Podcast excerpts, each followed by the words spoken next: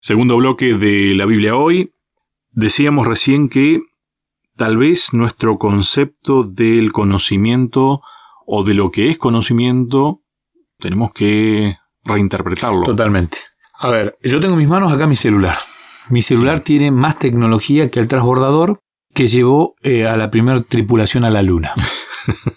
o sea, mi celular tiene más, más, más tecnología y más datos que aquel primer vehículo que atravesó el espacio y llegó a la Luna. Y no estoy exagerando, ¿eh? Entonces, en una época donde nuestros hijos, nuestros sobrinos, nuestros nietos tienen al alcance de su mano mucha más información. Yo tengo aquí en mi tablet todas las colecciones de la Biblia, todas las traducciones de la Biblia en idioma español y tengo en, alemán, en inglés y en idiomas que desconozco. Sí, sí. Pero en español las tengo a todas. Yo aprieto un botón y cambio la traducción. A su vez tengo la pantalla partida, no partida porque se me golpeó, sino porque la tengo dividida. Dividida, sí. Y tengo un comentario, y, no tengo un comentario bíblico, tengo en realidad por lo menos unos 20 comentarios bíblicos, y a la vez tengo un diccionario bíblico y diccionario eh, específicamente teológico. A su vez tengo léxicos. Claro, pensarlo en cantidad de libros. No, es, es una cosa eh, no entran acá en este estudio, ¿no? No, no, no, no. Para que vos te des una idea, yo digitalmente tengo en mi computadora más de tengo más de 140.000 libros claro. digitales. Acá no entran. No entran. Y en este aparatito ya te digo, todas las Biblias que tengo y todos los comentarios. O sea que tengo al alcance de mi mano lo que nunca soñé que podía tener cuando empecé a estudiar teología. Que en un aparatito pueda tener tantos libros y los pueda leer. Y convengamos que nuestros aparatitos no son tan modernos que digamos. No, no, no. ¿eh? De hecho, con Lucho compartimos la misma versión de tablet. tenemos la misma. Que ya no acepta algunas aplicaciones. No, no, porque es de las más viejitas que hay. Sin embargo, el conocimiento está. Entonces, Jesús cuando vino a la tierra y vino a revelar al Padre, no vino a dar conocimiento, vino a reencauzar el mal conocimiento que se tenía sobre el Padre. Y creo que ahí es donde está el meollo de todo esto. Vos fíjate que acá pasa, creo que lo mismo que sucede con eh, las leyes. Se dice que una buena ley no necesita tantas reglamentaciones. No, claro. Que una buena ley es tan inclusiva en lo que quiere decir que termina siendo indiscutible. Bueno, creo que muchas veces caemos en tantas reglamentaciones a ver qué significa esto, como dijimos en, en, otros encuentros. Hemos explicado tantas veces cómo sería el tema de guardar el sábado, eh, de la creación, inclusive. Le hemos encontrado tantas vueltas que terminamos olvidando de lo que decía originalmente. Eso es lo que se vino a restaurar también, ¿no?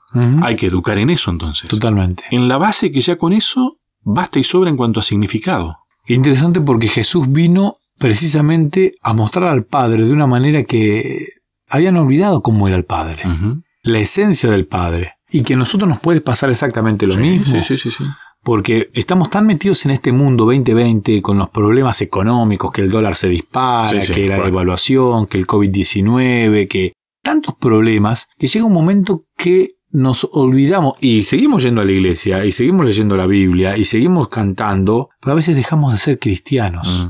Y a veces nosotros nos queremos distanciar tanto de los judíos de la época de Cristo, porque ellos lo tenían ahí al propio gran maestro y lo desconocían, pero a nosotros nos puede pasar exactamente Totalmente igual. de acuerdo, sí.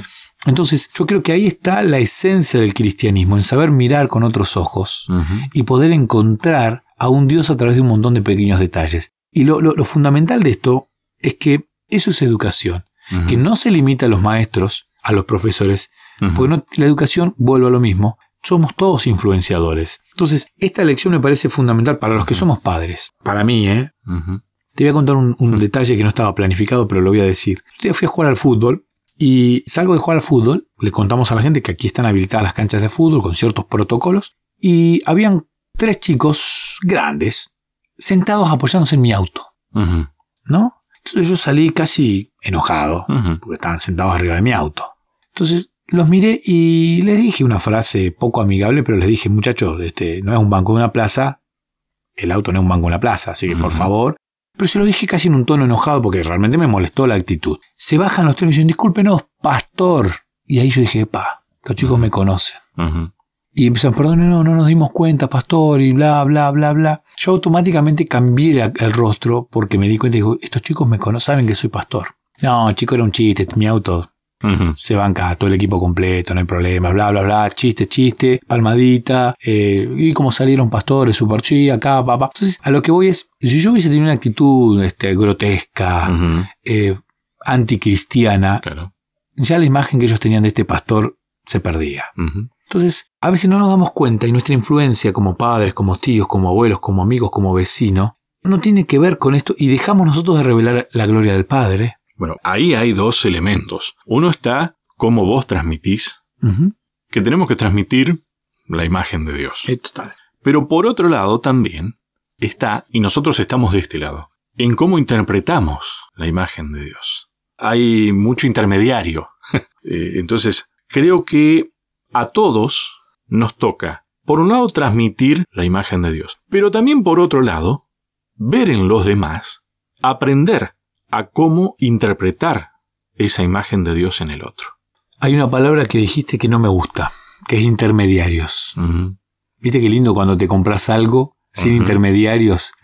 Eh, no sé, vas al tambo y compras no sé, un rico queso, que lo hacemos con mi esposa, y vos te sentís tan contento. Y que ves cómo lo están haciendo. Eh, a mí me ha tocado ir porque viví en General Roca de paso. Y, cuando uno iba a la chacra y podía comprar la fruta directamente del árbol, ¿viste? Era una sensación de. económicamente, ¿no? Vos decías, mira qué lindo, no hay intermediario. A la gente no le gusta. A mí por lo menos no me gusta la palabra intermediarios. Y lo que pasa es tan real, como lo decís vos, Lucho. Hemos sido tan intermediarios de Dios que ya no estamos mostrando a Dios, sino a un montón de intermediarios. Sí, a ver, en cuanto a lo que yo transmito de la imagen de Dios, termino transmitiendo lo que a mí me parece que es, no necesariamente lo que es Dios. Y en cuanto a mí como interpretador de lo que otro transmite, inclusive le pongo mis propias lentes. Y miro lo que yo quiero. Exactamente. Bueno, fíjate vos qué curioso, ¿no? Porque Jesús está en la tierra revelando al Padre, porque Él vino a revelar al Padre, vino a morir y vino a revelar al Padre. Y los discípulos no lo conocían, Él había pasado tiempo con ellos. ¿Le pasaba esto? ¿Y cuándo nos vas a mostrar al Padre? Pero no era un problema de que Jesús esté transmitiendo mal. No, era el problema de los intermediarios que habían tenido y que le habían distorsionado la, figura del Padre, ellos teniendo el fiel reflejo de la gloria de Dios, el Hijo Jesucristo, hecho hombre, Dios encarnado, no lo estaban viendo. A ver, en cuanto a esto que estamos haciendo nosotros, ustedes que están escuchando, no se queden con esto que nosotros decimos. No, no, no. Por favor. La relación es directa.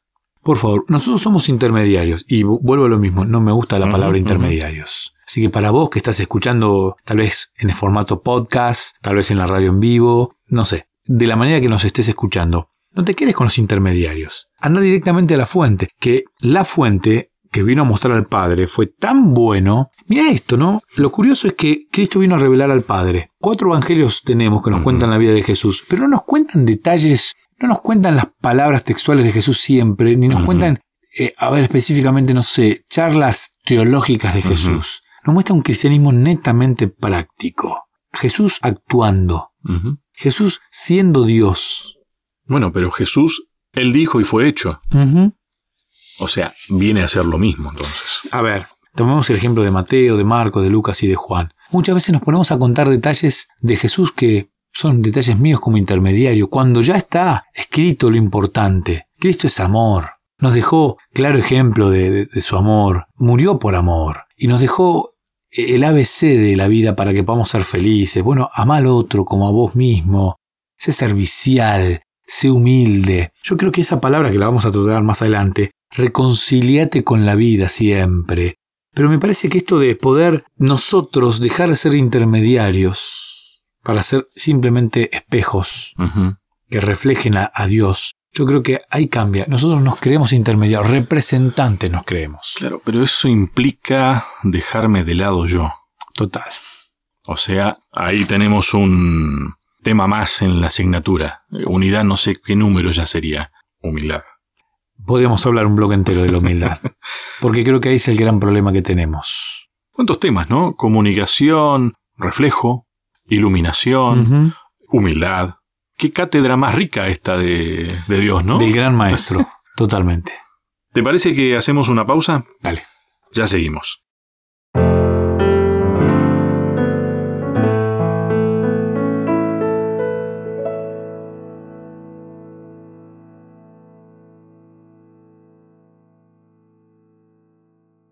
¿Querés que hablemos un poco más de estos temas? Me encontrás en las redes sociales, en Facebook como Sebastián Martínez, en Instagram como Pastor Sebastián Martínez. Te espero.